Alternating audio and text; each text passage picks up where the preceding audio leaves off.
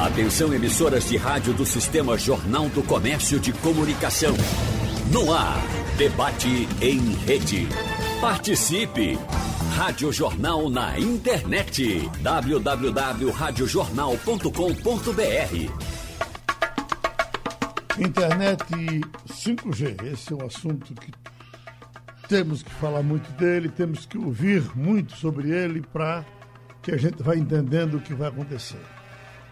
Hoje, Silvio Meira, cientista de computação, Gerino Xavier, engenheiro de sistemas, Maria Luísa Borges, aqui no estúdio, para que vocês, para que todos nós entendamos o que vem por aí. Eu queria fazer uma pergunta para os dois, começando com o doutor Girino Xavier.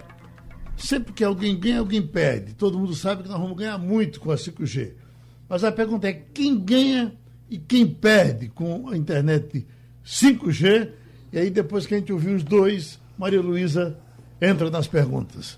Por favor, doutor Girino. Bom dia, Geraldo, Maria Luísa, meu amigo Silvio Meira. Bom dia aos ouvintes. É, Para que haja mais compreensão por parte dos ouvintes, Geraldo, uhum. a tecnologia 5G são sinais de ondas de rádio que serão transmitidas entre uma antena e seu celular, bem como qualquer outro equipamento que você tenha que tenha estrutura para receber sinal, assim como geladeira, veículos e máquinas principalmente, que vai promover a comunicação entre elas. Partindo desse pressuposto, o que é o que podemos dizer é que as relações pessoais, as relações de trabalho e as relações de sociedade vão mudar de maneira radical. É assim, eu acho que tem muito ganho. Agora, o mundo do trabalho, este vai mudar radicalmente. E, assim, é preciso que as pessoas se preparem um pouco mais, porque os novos postos de trabalho vai exigir mais conhecimento, vai exigir mais habilidades, e a isso a gente precisa se preparar. Agora, a vantagem que isso oferece é, para a sociedade é, são enormes, porque muda completamente o estilo de vida. É, Silvio tem uma, uma frase que ele dizia nas palestras dele, que é assim, olha, o mundo conectado é outro mundo. Não é exatamente assim, mas ele vai ter a oportunidade de explicar aí. Mas eu acho que assim, a perda, a primeira perda é, é, vem através da adaptação no mercado de trabalho. Pronto, então é isso mesmo. Nós já estamos sofrendo tanto com o desemprego, doutor Silvio Meira. Ah, esse desemprego aumenta quando chegar a 5G? Geraldo, Virino, Maria Luísa, bom dia para todo mundo. Espero que estejam me ouvindo. Aí está funcionando? Ouvindo ah, né? bem. Ótimo. É, veja, é, tecnologia, Geraldo e todo mundo, tecnologia historicamente faz duas coisas. Tecnologia destrói trabalho e cria trabalho. O tempo todo. A gente pode olhar para isso do Império Romano para cá de muito mais tempo para cá, de 5, de 7 mil anos para cá. Se você pegar a história registrada da humanidade, começa basicamente 5 mil anos antes de Cristo, tecnologia destrói trabalho, tecnologia cria trabalho. Então tem uma coisa básica que a gente precisa fazer quando você tem um salto tecnológico de grande porte. 5G tem tudo para ser uma parte de um salto desse com impacto dramático nos mercados. É o seguinte, não adianta tentar proteger emprego e trabalho. O que você tem que fazer é proteger o trabalhador. Você tem que proteger o trabalhador e como parte de um processo de evolução do trabalhador. Você tem que preparar o trabalhador que está hoje empregado no emprego que vai desaparecer, como call center, por exemplo, e você tem que prepará-lo para um emprego que vai existir, como programador, por exemplo. Essa dinâmica raramente entendida do ponto de vista de políticas públicas que são o único tipo de ação estruturante que pode resolver isso. Não é a iniciativa privada que vai resolver. Então, veja, Geraldo, enquanto a gente está falando aqui sobre 5G, que nem chegou no Brasil, na realidade não chegou no mundo ainda, você tem implementações piloto de 5G em muitos lugares, e muita gente, a gente fala o tempo todo de 5G sem saber qual é o impacto real é, de 5G, mas Gerino deu uma pista aí. O Japão publicou agora, em janeiro desse ano, um, um que chama um white paper, né, um paper, um artigo, que não é um artigo científico, mas é um artigo formal da, da NTT Docomo, que é a empresa de telefonia pública do Japão, chamado o impacto de 6G. 6G. A gente vai, no Japão, você vai terminar de implementar 5G, porque vai levar tempo para botar isso no chão, para as coisas estarem todas funcionando. Você vai acabar de implementar isso lá para 2030, no Japão. No Brasil pode esperar para 2035, 2037, 2040. Os próximos 20 anos vão ser de implementação dessa tecnologia. Mas eles acabaram de publicar, quando estão começando a, a, a criar as fundações para 5G no Japão, o que, que vai acontecer com 6G? O que, que isso quer dizer? Que eles estão o tempo todo olhando lá na frente e como é que isso vai afetar as pessoas. Porque tem coisas, geral, de todo mundo. Você diz aqui, o que, que 5G vai fazer? 5G, por exemplo, permite velocidade de 20 gigabits por segundo, no pico, né? 20 gigabits por segundo. Sabe o que acontece, Geraldo? Se você é, tiver um celular realmente que pega 20 gigabits por segundo e estiver perto de uma antena e de um rádio que fornece sim, 20 gigabits por segundo, uhum. você acaba com um plano, você acaba com um plano médio brasileiro. O plano médio brasileiro é de 10 gigabytes. 10 gigas, tá certo? 10 gigas. Você acaba com um plano de 10 gigas em 4 segundos. Se você tiver no, no, no, no, 5G mesmo, de verdade. Então, 5G não é sobre velocidade. 5G é sobre outras coisas totalmente diferentes. É sobre uma coisa chamada latência, por exemplo. É o tempo que leva para você clicando no seu teclado, o servidor, o sistema que está do outro lado da internet, que vai receber o enter do seu teclado, ele responder para você você tem latências muito menores, né? o tempo de resposta muito abaixo de um milissegundo, um milésimo de segundo, por exemplo. Do ponto de vista do que Girino disse aí, disse aí, é, 5G implementado como deveria, e é bom a gente dizer que tem várias implementações diferentes de 5G, é, mas implementado como deveria, deveria criar o campo de ação, o campo de ação habilitado pela tecnologia para você ter um milhão de dispositivos por quilômetro quadrado. Significa basicamente um dispositivo a cada metro quadrado. Então dá para conectar tudo que for de geladeira, de fogão, de porta, de absolutamente tudo, para fazer tudo que você imaginar. Como, por exemplo, manutenção preventiva na geladeira. A geladeira está conectada na internet o tempo todo, ela fala com a fábrica e ela não fala necessariamente com o supermercado para dizer que gerindo quer mais cerveja, mas ela faz com a, fala com a fábrica para dizer que o compressor está quente demais para possibilitar a manutenção preditiva. Agora, o que, que a, a, a 3GPP, a GMSA Association, diz que vai acontecer com 5G a partir de 2024? Eles olham para penetração de 5G no mercado, nos mercados globais, ah, saindo de alguma contribuição da ordem de centenas de bilhões de dólares na, em aumento dos PIBs, em mudança no PIB, aumento do PIB, impacto no PIB. Impacto a gente pode medir como vai diminuir coisas, vai aumentar coisas, vai acabar com coisas, vai criar coisas novas, de centenas de bilhões de dólares no PIB global em 2025, para em 2034, Geraldo, isso ser um, uma, um impacto no PIB global, de novo. Aumenta coisas, diminui coisas, mata coisas e cria coisas novas, de 2,2 trilhões de dólares. Isso é alguma coisa como 50% a mais do que o PIB do Brasil. Você vai mexer com um Brasil na economia global nos próximos 15 anos como impacto de 5G. Quem não se preparar para isso vai perder todas as oportunidades e provavelmente muitos empregos. Maria Luiz, eu fico aqui pensando, o doutor falando, eu pensando, o que é que a gente vai fazer em Canela de Ema com a 5G? Mas a palavra é sua.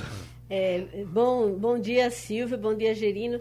Eu queria entender o que é que aconteceu com a China, que ela pulou na frente no desenvolvimento do 5G e desencadeou uma nova face de uma guerra comercial entre Estados Unidos e China. Como foi que a China conseguiu ser protagonista e quais são as chances dela com a pressão que os Estados Unidos têm feito, principalmente é, sobre países assim alinhados ao, ao bloco americano, para evitar que se use a tecnologia chinesa? Quem está com mais saúde para entrar? Quem começa? Você já começou, Girindo? Não sei, eu posso. Eu... Pois não. Veja. Bom, vai lá, Girindo. Fala depois. É, obrigado, Silvio. Observe, se você observar o número de doutores que tem na China, olhando e trabalhando e pesquisando tecnologia, essa resposta fica relativamente simples de ser resolvida, ser respondida. Mas há uma questão que desencadeia a guerra entre Estados Unidos e China. A questão é de economia. Quem terá hegemonia econômica nos próximos anos? É, Silvio citou bem aí os valores, né? Assim, mais da metade do PIB brasileiro. Então, isso assim, essa tecnologia adotada, é, os equipamentos que residem é, na, na, na adoção no Brasil vai dar, vai dar indicadores de quem vai crescer mais economicamente. Agora, se coloca o discurso aí da segurança, né?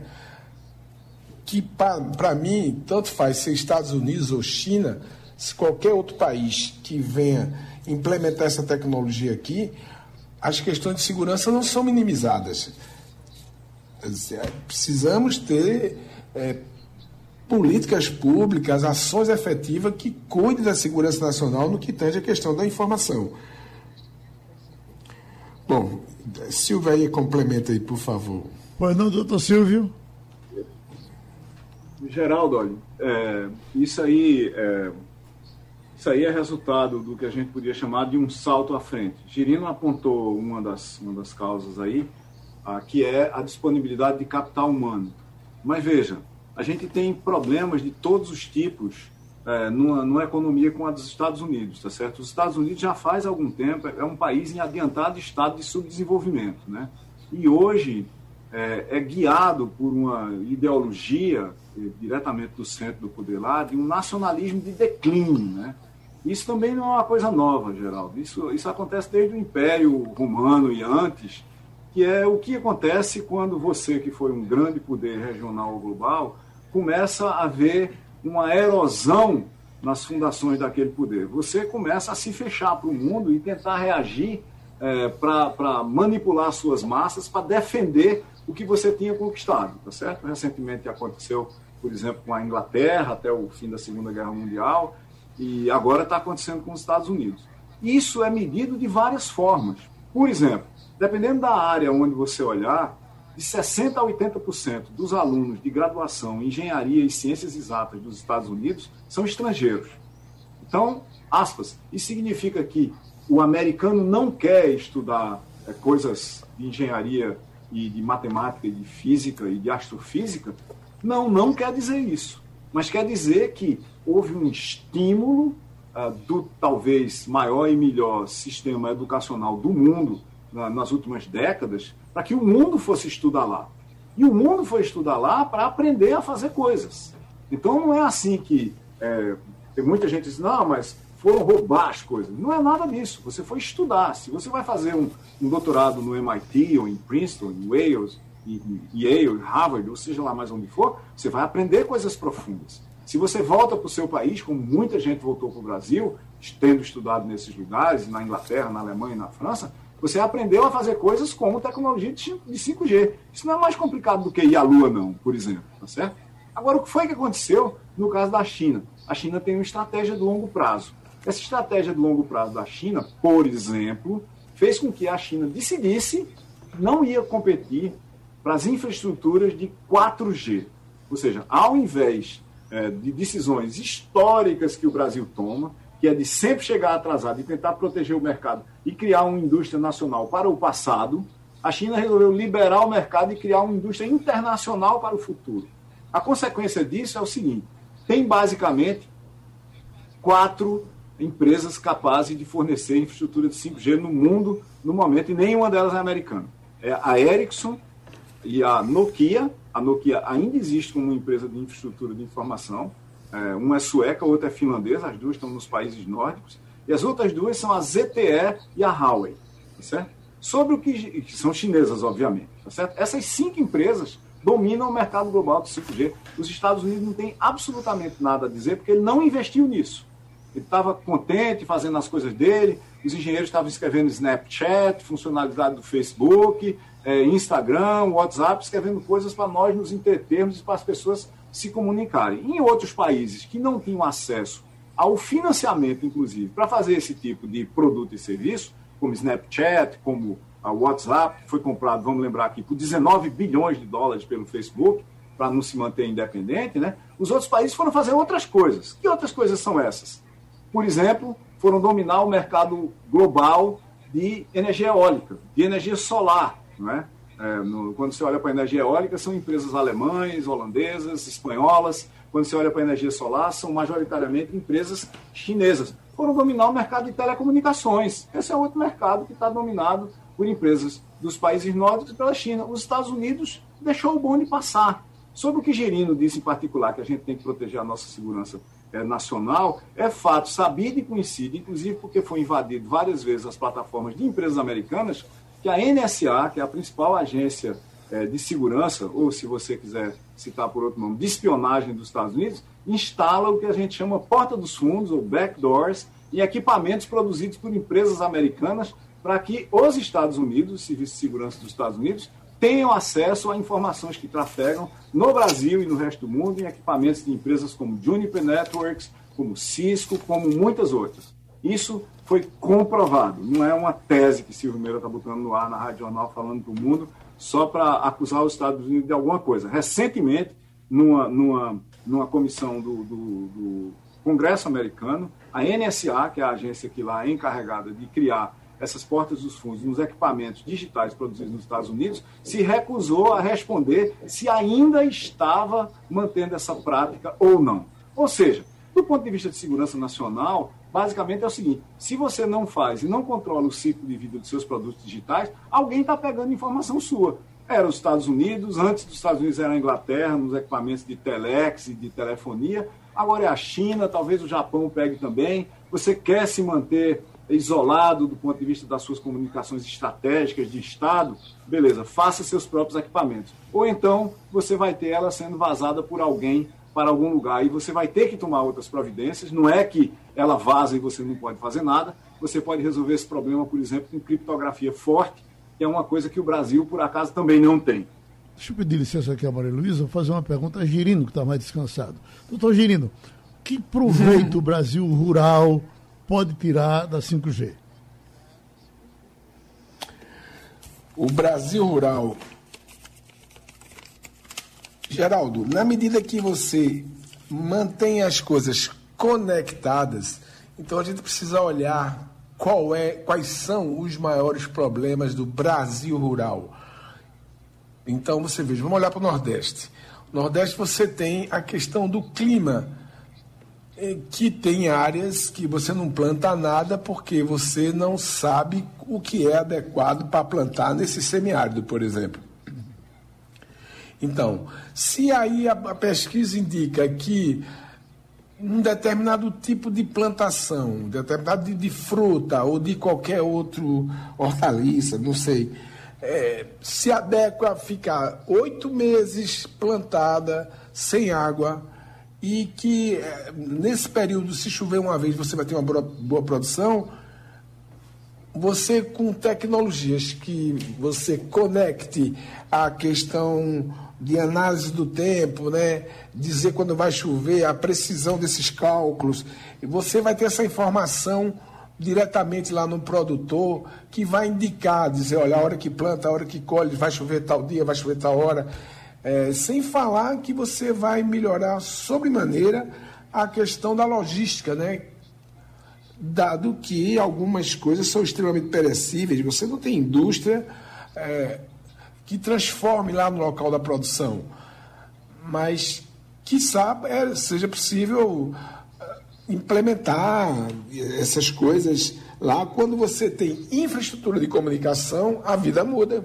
Quando é que a gente vai poder usufruir de 5G no Brasil? É Veja, Maria, é, e todo mundo. A primeira coisa que a gente tem que entender é que 5G é um conjunto muito grande de tecnologias que atende por um nome. Né? Tem um nome genérico 5G que é, define um, conjunto, talvez, o maior conjunto de tecnologias debaixo do mesmo nome que a gente tenha visto recentemente. Porque a primeira coisa é você ter banda larga móvel melhor do que a gente tem hoje. Então, se a gente esquecer a parte de velocidade pura, né, até 20 gigabits por segundo, tem uma parte de velocidade média alta, confiável e garantida, que está estabelecida para ser da ordem de 100 megabits por segundo, o que significaria, basicamente, que com banda larga a gente poderia fazer reuniões com muita gente, com muito alta qualidade de vídeo e de apresentações, usando banda larga, móvel, nesse caso. Coisa que hoje, como todos nós sabemos, é muito difícil. A segunda coisa é confiabilidade intrínseca da rede.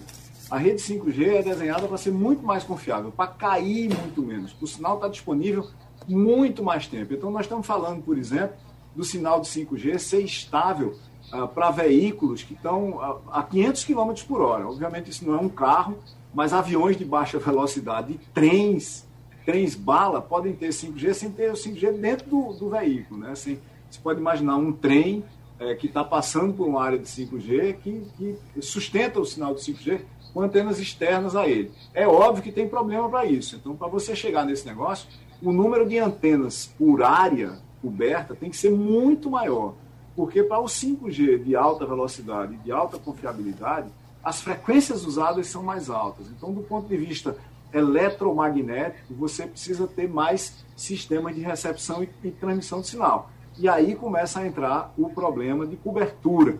A exigência de um número maior de antenas e, consequentemente, de rádios vai envolver uma exigência de uma quantidade maior de recursos para implementar isso. Então, tem a, a, a, terceira coisa de 5G é a coisa de comunicação de máquinas. Girino tinha falado, eu, eu, eu falei aqui anteriormente, de você, você ter acesso de baixa velocidade para umas de muito alta velocidade para outras. Então, você pode imaginar uma geladeira conectada precisa de um tipo de acesso, mas um carro conectado, que tem é, um carro autônomo, por exemplo, que depende da rede para você tirar a computação de dentro do carro e a rede dizer para o carro como é que ele tem que se comportar na rua, ou seja, serviço de computação que tem na rede passarem a dizer para o carro, são dois tipos de conexão diferentes que exigem dois tipos de infraestrutura diferente debaixo desse, dessa logo 5G. Né? E aí tem o que a, todo mundo chama de FWD, né, que é você substituir fibra ótica que conecta casas e empresas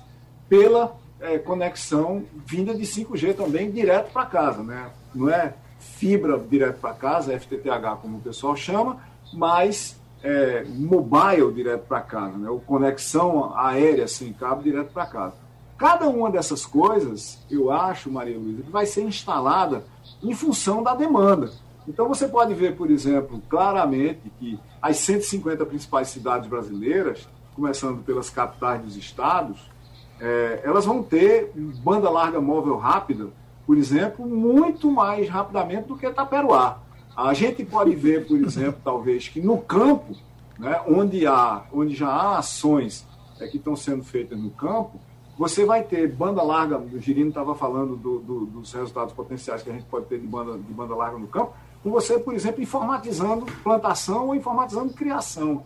Né? Hoje você pode, por exemplo, e tem, isso já tem em alguns países, já tem experimentos de grande porte fazendo isso, é você pegar um rebanho de gado todinho, você põe um colar que está conectado na infraestrutura 5G do campo. Mas para isso a infraestrutura tem que estar tá lá. E para ela ir para lá, você tem que se associar eventualmente a produtores que estão no campo, que topam começar, talvez junto com as empresas de telecom, a fazer aquele investimento lá, porque é um problema de ovo e galinha, Maria.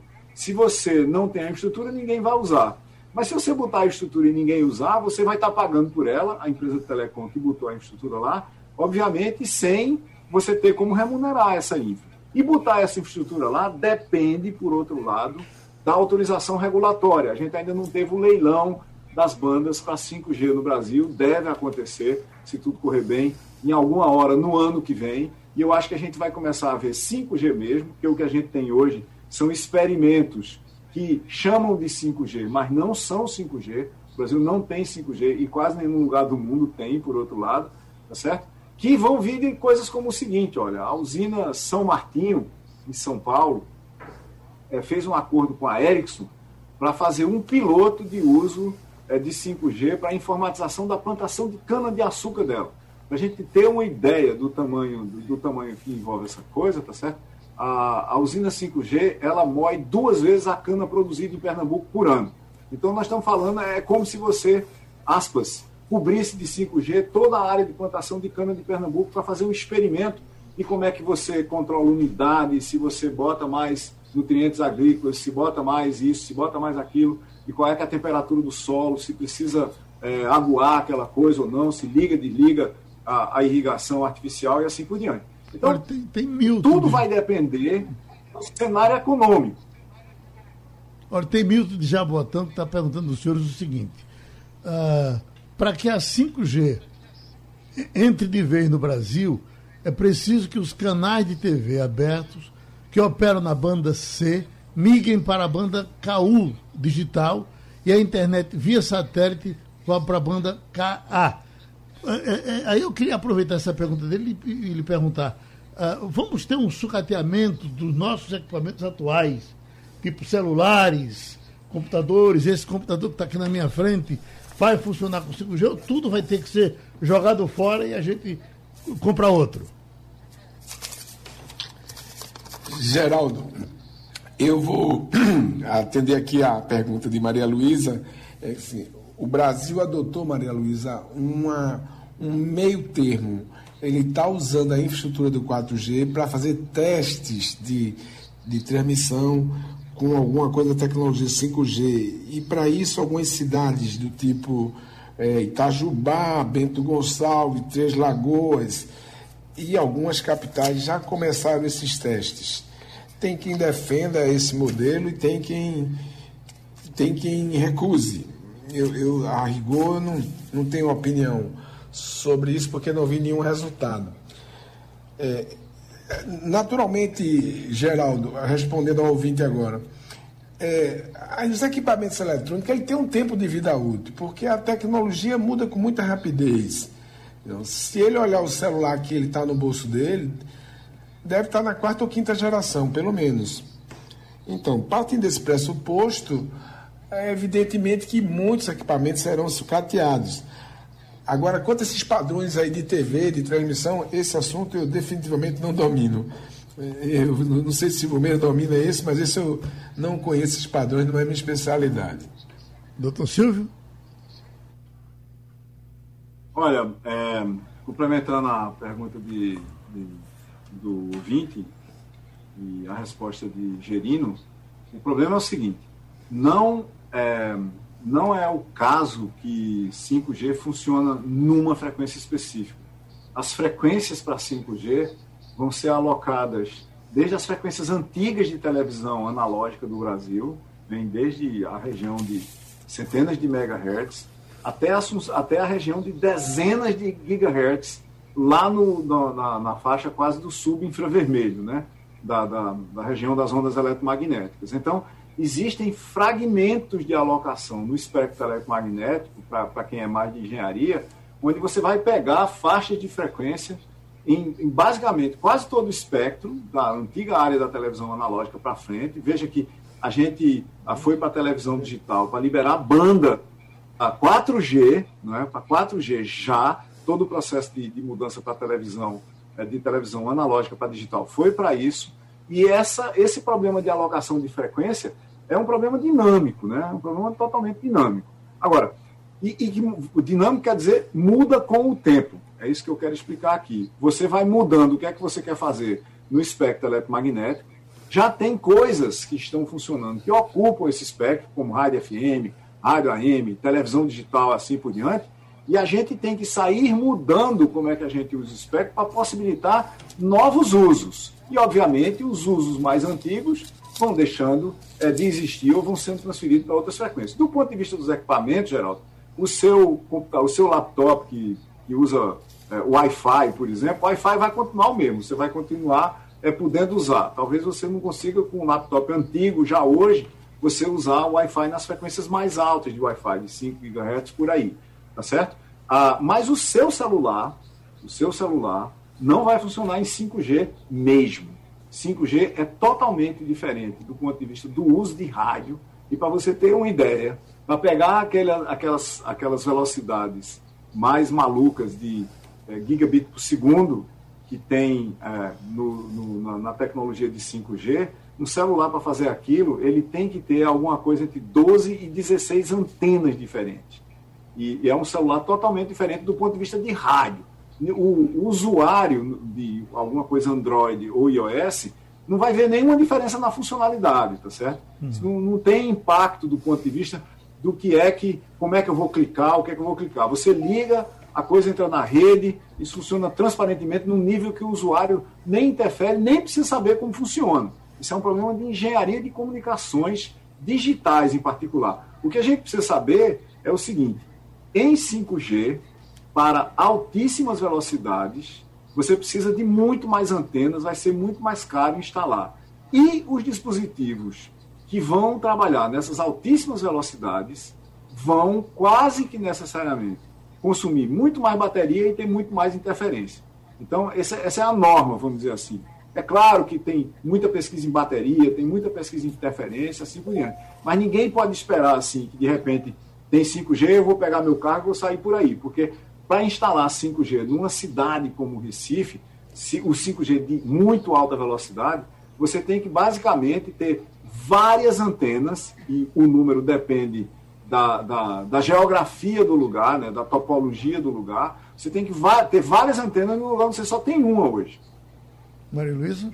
É, resumindo, Silvio, seu celular continua a funcionar, mas ele só não vai ter as altas velocidades, nem a, a, a performance que teria se ele fosse preparado para receber a rede 5G. Não é isso? É isso mesmo, quer dizer, isso, veja, isso o fato de você. É, se você pegar uma maquininha de pagamentos hoje que você tem na vasta maioria das padarias, Maria Luiz, ela funciona em 2,5G. Tá? Continua aí. Os rádios continuam na torre, 2,5G continua funcionando. Quando você traz um novo padrão desse, como 5G, a gente não vai acabar com 4G e nem com 3G. Uhum. Quem tem um telefone 3G, 3G vai continuar funcionando por décadas à frente. Até porque tem coisas que você quer fazer, por exemplo, com telefonia ou com comunicações móveis, que não precisam nem da velocidade muito mais alta, nem daquele tempo de resposta que eu chamei de latência lá atrás, muito mais baixo, entendeu? Por exemplo, para você fazer uma máquina de pagamento, se comunicar, uma maquininha dessa, cartão de crédito, se daqui a 20 anos a gente ainda tiver cartão de crédito, coisa que eu duvido, por exemplo, mas imagine que tenha, ela continua funcionando em 2,5G, ninguém vai jogar o rádio é, de 2,5G fora não. Para a gente ter uma ideia do tamanho do problema hoje, as principais empresas de telefonia do mundo, é, tipo Deutsche Telekom, Telefônica de Espanha, ATT e assim por diante, essas empresas têm dívidas elas devem hoje o equivalente a países de médio para pequeno porte. Muitas dessas empresas têm dívidas no mercado da ordem de 50, 60, 70 bilhões de dólares. Estamos fazendo, falando de 350 bilhões de reais. Então ninguém vai desligar a infraestrutura existente e dizer para todo mundo, bom, agora vocês compram o telefone 5G, porque 4G não vai mais funcionar. Elas vão aprender a fazer 5G na prática, cada topologia é um desafio em particular, cada cidade é uma topologia particular e, consequentemente, um desafio particular, e as outras tecnologias vão continuar funcionando. Eu mesmo não vou trocar meu telefone, meu smartphone de 4 para 5G, nem tão cedo. Cientista Silvio Meira, engenheiro Gerino Xavier, Maria Luísa, só um registrozinho aqui, Maria Luísa. Romero está é, do Janga e diz: Eu conheci um Silvio Meira aqui no Janga faz tempo Será que foi ele que virou essa besta fera da internet que eu estou vendo aqui? Esse filmeiro é de Itaperuá, Imagina é onde que, eu sei. que, é que o pessoal de Itaperuá não está dizendo. É, não. Pois não, Maria Luísa. É, Silvio, você já deu Mas uma... eu ia muito para a praia no Janga, Maria Luísa. Ah, agora está explicado. Pode Vai. ser o mesmo.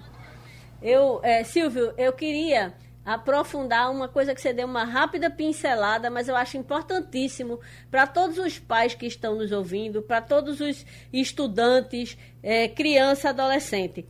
Como uma pessoa se prepara no mundo de hoje para sobreviver nesse mercado que está vindo aí e que, como você já disse, muitas das profissões que existem hoje vão acabar, vão perder o sentido e várias profissões que nem existem ainda vão surgir nos próximos anos. Então, como, como a pessoa se prepara? Qual o roteiro de um estudante que quer ter empregabilidade daqui a 10 anos? Oh, Maria Luiz, eu acho que Gerino concordaria comigo sobre o que eu vou dizer aqui. Eu queria a opinião dele depois, inclusive na parte que ele discordar, principalmente, porque lá no Porto Digital a gente vê as coisas mudando numa velocidade muito grande, mas muito grande. E numa região como o Grande Recife, onde a gente tem uma taxa de desemprego quase que estrutural, porque ela já está aí há muito tempo, acima de 15%, a gente tem milhares de vagas em aberto no Porto Digital sem ter quem preencha. Nós estamos falando em carreiras que podem levar, depois de 10, 15 anos de carreira, a salários de 20 mil reais, a salário de 25 mil reais, 30 mil reais dentro do Porto Digital, entendeu? Mas qual é o grande começo dessa história? E a sua pergunta com foco nos pais, nos alunos, nos adolescentes, é fantástica por causa disso. Eu acho que a gente tem que aprender línguas, línguas, linguagens. Quais são as linguagens que fazem a gente entender o mundo ao nosso redor? A, a linguagem básica para todo mundo é português, no, no caso do Brasil. A gente tem que saber escrever, ler e falar bem a língua do nosso contexto cultural imediato. Sem você dominar a língua portuguesa, você não vai conseguir entender como tem que ser entendido um documento num negócio qualquer que tem a descrição de um sistema ou que a gente fez, que é uma documentação para terceiros, ou que querem que a gente faça. Né? Então, entender português é absolutamente fundamental, porque é a nossa linguagem de intervenção no mundo, como a gente está fazendo aqui agora. A gente ouve perguntas dos ouvintes, processa essas perguntas no nosso cérebro e explica, pelo, pelo menos o que a gente sabe, e é possível explicar, dessas perguntas. A segunda parte é você entender matemática e os seus derivados. O que é que eu chamo de derivado da matemática? Lógica é parte da matemática. Programação, computação, codificação é parte da matemática. Física é uma espécie de matemática aplicada. Mas se a gente se centrar em matemática, como no Brasil está lá no fundo do poço da avaliação global do PISA, nós estamos entre os cinco piores países do mundo no domínio de matemática, no ensino fundamental e médio. Matemática é absolutamente fundamental para absolutamente tudo. Você jamais conseguirá ser um programador competente, ou um médico competente, ou um engenheiro competente, ou um técnico em eletrônica competente, sem você dominar matemática apropriadamente. Então, português, matemática, combinado com lógica, com programação, e se você tiver interesse por física, por química, vão ser absolutamente fundamentais. E tem uma outra coisa, Maria, que é o seguinte: veja, quando a gente teve agora esse, essa catástrofe global de Covid-19, o que foi que aconteceu? Todas as empresas foram para casa, todo mundo foi trabalhar em casa, o trabalho virou remoto. E isso mudou dramaticamente uma característica do trabalho, que é o seguinte: as pessoas aprenderam a trabalhar em casa, mas as empresas aprenderam a trabalhar em casa com as pessoas. E isso fez com que os mercados de trabalho se nacionalizassem para quem fala português e consegue trabalhar online, mas melhor do que isso, eles se globalizassem. Eles se globalizassem. Então é o seguinte: se eu sei programar, domino matemática minimamente bem e falo inglês, o meu mercado de trabalho é global. Eu posso ficar aqui no Recife, no Janga, em Itaperuá, no interior da Paraíba, e trabalhar em qualquer lugar do mundo. Empresas na, no, no universo é, dos negócios de conhecimento, na economia da informação e do conhecimento, não competem por clientes elas competem por trabalhadores. O trabalhador na economia do conhecimento, ele é o centro das preocupações da empresa, não é o mercado. Existe uma escassez de oferta nos mercados de coisas competentes, de coisas que têm preços razoáveis e resolvem razoavelmente o problema das pessoas. Então a competição de todas as empresas é pelo trabalhador e não pelo mercado, não pelo cliente. Então, português, matemática incluindo lógica e programação, e inglês são os fundamentos para você ser globalmente competitivo. E para isso, mesmo que você diga, não, eu quero trabalhar no empresa digital, tem mais de 3 mil vagas em aberto no Porto Digital, enquanto a gente está conversando aqui numa região do país onde a gente tem mais de 15% de desemprego. Oi? Girino, quer complementar? Você que, é claro, que emprega é, programadores? É, eu estou em pleno acordo aí com as afirmações de Silvio e quero dizer mais. Isso é uma questão também de política pública. A educação tem um modelo que espera um ano, um ano letivo, para punir uma criança, uma, um adolescente. O menino vai mal em matemática, passa o ano inteiro mal de matemática, no final do ano reprovam. Você confiscou dele o que tem de mais valioso na vida, que é o tempo, que é algo que é irrecuperável. Então, eu acho que é preciso repensar o modelo de educação, você usar tecnologias para fazer o acompanhamento one-to-one, quer dizer, do, de um, um a um, o aluno, o professor conhecer as potencialidades do aluno profundamente, para que ele possa intervir e melhorar sua compreensão. E assim, estou de pleno acordo com o Silvio com a questão de português. Se você pode ter uma sociedade maker que sabe fazer, mas para você fazer é preciso você ler e compreender. É, quantos de nós já não contratamos assim um prestador de serviço e diz, olha, eu estou com um problema aqui na minha água que sai nessa torneira, mas não sai nessa tal. E, e aí o sujeito tem que parar, pensar, raciocinar o que você disse, para aplicar o conhecimento que ele tem. Se ele não tem o um poder de compreensão para discernir o problema, ele não vai resolver o problema. A gente está falando isso em várias camadas. É, Silvio falou do que passamos hoje, né? É, tem empresas no Porto Digital que está recusando projeto porque não tem mão de obra para dar conta. E nesse sentido, o Porto Digital está numa campanha, está com ações muito efetivas de formação. Já tem convênio com três universidades, está se tratando de fazer uma mensalidade baixa, com intervenção do poder público, para reverter isso em bolsas de alunos de baixa renda, porque se não fizermos isso de forma urgente, esse emprego estrutural que Silvio fala vai se manter e nossas empresas continuarão padecendo de falta de profissionais. Agora faz mais, mais de um ano que eu escuto uh, essa informação dos 3 mil empregos no Porto Digital. A impressão que me dá é que quando termina um programa desse tipo, se forma uma fila enorme de gente lá do Porto Digital dizendo, me teste para ver se eu, se eu sei fazer, porque tem muita gente aí me, mexendo com o computador. Que qualificação da gota serena é preciso para um camarada uh, uh, concorrer a esse emprego, doutor Silvio? Não é preciso muito, Geraldo, não é preciso muito. Veja, o, e o problema, essa, essa, as últimas vezes que eu estive aí conversando com você, a gente tinha 1.500 vagas em aberto no Porto Digital, passou para 2 mil vagas e tem 3 mil vagas. Nesse período, o Porto Digital saiu de 8 mil para 12 mil pessoas. Quanto mais gente tem trabalhando em qualquer cluster, em qualquer polo tecnológico do mundo, quanto mais gente trabalhando, mais vagas de emprego. Parece um contrassenso, mas é verdade. Por quê? Porque à medida que o Porto Digital e as 340 empresas que a gente tem no Porto Digital são identificados como um dos maiores provedores, um dos maiores e melhores provedores de soluções de tecnologias de informação e comunicação do Brasil, vem mais projetos. Então você pega, por exemplo, o César tem 150 vagas em aberto, a Avanei tem 150 vagas em aberto, a, a Tempest tem 50 vagas em aberto, a Neurotech tem 100 vagas em aberto, a Accenture tem 400, 500 vagas em aberto. E o, o que, que acontece? Esses projetos que estão flutuando ao redor do mundo estão procurando gente para executar. Basicamente, quando você cria a capacidade para executar projeto num lugar, aparece mais projeto para ser executado e você precisa de mais gente. Entendeu? Existe uma escassez global. Eu vou lhe dar os números, Geraldo, americano e brasileiro.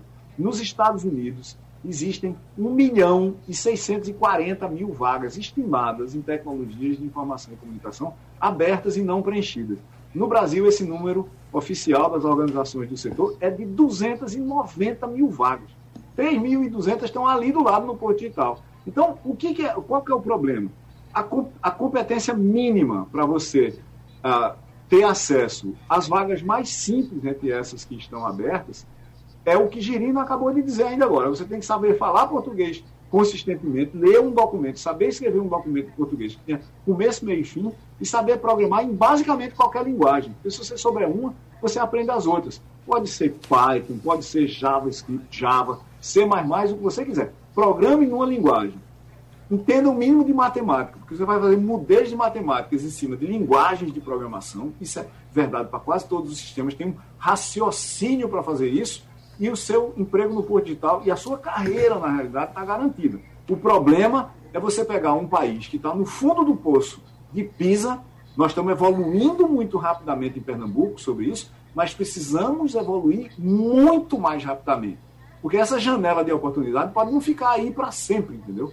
O polo, o Porto Digital no Recife, é muito grande comparativamente a outros lugares no Brasil onde você tem sistemas locais de inovação associados à tecnologia de informação e comunicação. Mas o que a gente já deveria ter em Recife não era 12 mil pessoas, aproximadamente 12 mil pessoas trabalhando no Porto Digital. 50 anos depois era para a gente ter, 50 anos não, 20 anos depois, o Porto Digital começou em 2000, era para a gente ter 50 mil pessoas. E, Geraldo, eu estou dizendo para você com toda a tranquilidade do mundo, e eu acho que Girino concorda comigo. Se a gente tivesse 50 mil pessoas a mais do que as 12 mil que a gente tem no Porto Digital, habilitadas para trabalhar em tecnologia de programação, em tecnologia de informação, especialmente em programação no Recife hoje, eu tenho certeza que a gente empregaria todas. Todas. Era só questão de pouco tempo para a gente atrair as empresas e criar empresas novas para fazer isso. E algumas das empresas locais certamente sairiam de 100 para mil pessoas de uma hora para outra se tivesse o capital humano. Deixa é o emprego amigos, mais mano. barato que se cria em qualquer lugar do mundo, o emprego mais barato que se cria em qualquer lugar do mundo é o emprego de programador. Então, muito obrigado ao professor Silvio Meira, a Gerino Xavier, a Maria Luísa. Sugestão ou comentário sobre o programa que você acaba de ouvir, envie para o e-mail ouvinte@radiojornal.com.br ou para o endereço Rua do Lima 250, Santo Amaro, Recife, Pernambuco.